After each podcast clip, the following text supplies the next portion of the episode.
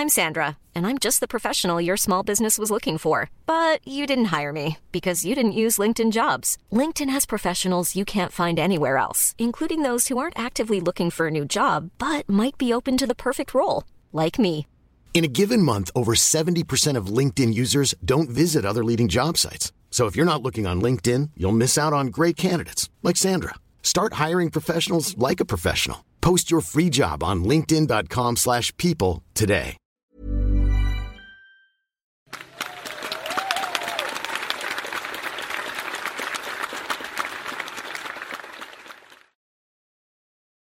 Expliquer comment il s'est construit en partant du point le plus bas possible. Merci d'applaudir très fort Emmanuel.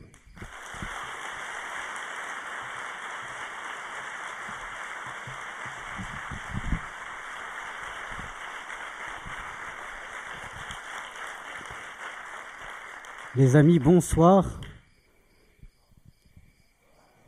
Merci. On a su officiellement que j'étais né dix jours simplement après ma naissance. Je ne sais pas du tout ce qui s'est passé les dix premiers jours de ma naissance. Et je crois que je ne le saurai jamais. Je suis donc dans une ignorance. Ce que je sais simplement, c'est que je suis indien. Je suis né dans les bidonvilles de Mumbai. Ces bidonvilles, si certaines ou certains d'entre vous y sont allés, ces bidonvilles qui sont jalonnés de bâches soutenues par quelques bouts de bois branlants, là où il pleut souvent, là où beaucoup d'enfants errent dans la rue à la recherche de quelques miettes de pain, là où des animaux aussi cherchent à manger. Le 19 septembre 1982, une femme, comme à son habitude, marche rapidement dans ces bidonvilles, elle aussi à la recherche de quelques bouts de pain pour nourrir les enfants dont elle a la charge. Au bout d'un moment, elle se retourne parce qu'elle entend un pleur. Elle entend quelqu'un pleurer. Et là, sur une décharge, sur un tas d'ordures, elle voit un petit enfant, tout nu, tout frêle, tout vulnérable. Elle le prend dans ses bras et l'amène dans la maison, là où il y a beaucoup d'enfants. Cette femme, c'est Mère Teresa. Cet enfant, c'est moi. Il y a bientôt deux ans, je suis retourné pour la première fois de ma vie en Inde et dans l'orphelinat. La première chose que j'ai faite quand j'ai atterri à Mumbai, quand je suis descendu de l'avion, je me suis, que je suis arrivé sur le tarmac de l'aéroport, je me suis agenouillé et j'ai embrassé le sol. Ce sol indien, ce sol de l'Inde qui m'a fait naître, qui m'a donné la vie, je lui dois tout. Je dois tout à l'Inde. Mais je dois plus particulièrement ma vie à Mère Teresa qui m'a rendu la dignité humaine. En effet, quand je suis allé dans l'orphelinat, j'ai rencontré une sœur qui, il y a deux ans, avait 90 ans, était présente le jour où Mère Teresa m'a récupéré. Et elle m'a dit, on va aller voir dans les registres, là où vous avez été, comment vous êtes arrivé ici. Et voilà ce qu'elle m'a dit. Elle m'a dit, quand Mère Teresa vous a récupéré, vous a recueilli dans ses bras, quand votre premier berceau a été les bras de Mère Teresa, autour du cou, il y avait un petit collier sur lequel était écrit votre prénom, Robin. Et sur votre bras gauche, il y avait deux inscriptions. La première inscription, c'était le prénom de maman, Shubhadra, en hindi, qui veut dire la bonne mère. C'est très étonnant, une bonne mère qui abandonne son enfant. Mais dans le mot abandon, il y a le mot don. Maman m'a donné la vie, c'est le plus beau cadeau qu'ils ont pu me faire. Et je veux faire de ma vie un cadeau pour les autres. La deuxième inscription, c'était ma date de naissance. Le 9 septembre 1982. Donc pour éviter de calculer, j'ai 35 ans. Voilà. Et euh, elle m'a dit, vous êtes resté 11 mois dans l'orphelinat avant d'être adopté. Vous êtes resté 11 mois dans l'orphelinat et vous avez beaucoup souffert parce que pendant 11 mois, vous n'avez vécu qu'avec de l'eau et du sucre. Ce qui a été par la suite de grandes difficultés euh, parce que j'ai beaucoup souffert de malnutrition. Je suis, j'ai été adopté à l'âge de 11 mois. Je ne suis donc resté que 11 mois en Inde. Et j'ai été adopté par une famille en France qui n'a pas pu avoir d'enfants, qui a adopté cinq enfants. Deux Indiens, deux Français, un Haïtien. Cette famille m'a redonné une dignité humaine. Je les en remercie vraiment. Et durant toute mon enfance, j'ai énormément galéré. J'avais beaucoup de problèmes de santé. Je faisais du diabète déjà tout petit. J'avais beaucoup de problèmes intellectuels. Je n'avais pas de mémoire, je n'y arrivais pas. Si bien que je me rappelle, un de mes profs en seconde m'a dit devant toute la classe, Emmanuel, tu n'as pas les capacités intellectuelles pour faire des études. Je te propose d'être gronde dans un hôtel. Comme tu ne sais rien faire de ta tête, peut-être sauras-tu faire quelque chose de tes mains. Je l'ai regardé et je dis mon coco, ça va pas se passer comme ça. Pas du tout. Et là, intérieurement, je me suis dit, je vais te prouver quelque chose. Je vais faire de mes faiblesses une force. Je vais aller puiser dans ma propre vulnérabilité le courage et la force pour avancer. J'ai donc avancé petit à petit. J'ai beaucoup galéré, je n'y arrivais pas. Et puis petit à petit, je me suis battu. On n'a rien sans rien, la vie est un combat.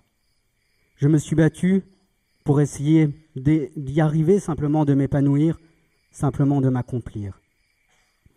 Et j'ai eu beaucoup de difficultés à passer mon bac, j'ai eu beaucoup de difficultés à passer mes diplômes. Et maintenant, il y a deux, ans, j'ai soutenu une thèse de doctorat en philosophie et je donne quelques cours en lycée et à l'université en philosophie morale. Et je publie mon sixième livre qui sort dans trois semaines euh, sur l'embryon à l'occasion des États généraux de la bioéthique. Si je suis arrivé là,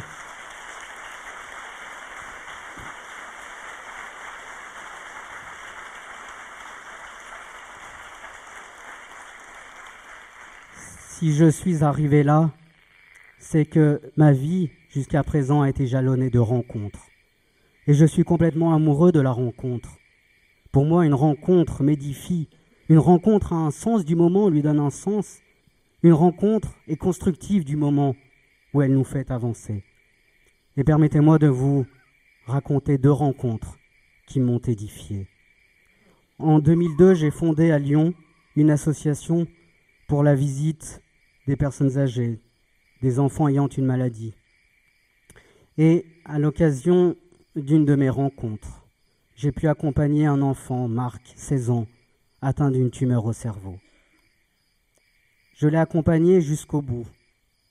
On s'est confié simplement pendant quatre semaines. Je le voyais toutes les semaines, une fois par semaine. Et il connaissait ma vie, je connaissais la sienne. Ses parents ne venaient plus le visiter. Il était fils unique et devoir souffrir une personne, c'est extrêmement difficile. L'infirmière m'avait dit, Emmanuel, tu es le seul, la seule personne extérieure à venir le voir. Un jour, euh, j'allais le voir le jeudi. Le mercredi, l'infirmière m'appelle sur mon portable et me dit, Emmanuel, il faut que vous veniez parce que le pronostic de Marc est engagé. Les médecins ne lui donnent pas 24 heures pour vivre. Venez le voir. Je savais que c'était la dernière fois que je le voyais. Je suis allé le voir et voilà ce qu'il m'a dit. Dans un souffle, parce qu'il ne parlait plus beaucoup, il m'a tendu les bras et me dit Emmanuel, donne-moi une de tes mamans. Et je lui dis Mais pourquoi me dis-tu cela? Il me dit Parce que toi tu as de la chance, tu en as quatre.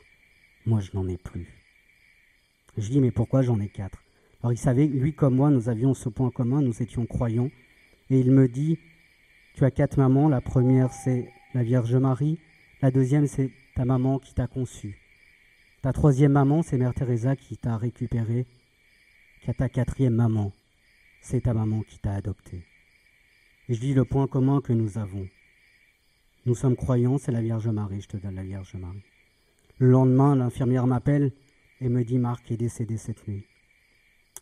Et quand je suis allé le voir sur son lit de mort, je l'ai vu paisible, les yeux fermés. Lui, il avait les yeux fermés, mais la leçon de vie qu'il m'a donnée, c'est qu'il m'a ouvert les yeux sur l'humanité. Il m'a ouvert les yeux sur le monde, il m'a ouvert les yeux sur le sens de ma vie. Et ça me rappelle la deuxième anecdote que je vous raconte. Un couple de personnes âgées, 96 et 98 ans, le monsieur 98 ans ne savait plus, il ne parlait plus, il regardait toute la journée son épouse dans la maison de retraite. Elle parlait 96 ans.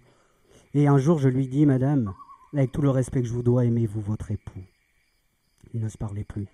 Et sa réponse a été édifiante. Elle m'a dit, vous savez, Emmanuel, je n'aurais jamais fini de l'aimer, parce que je n'aurais jamais fini de le découvrir.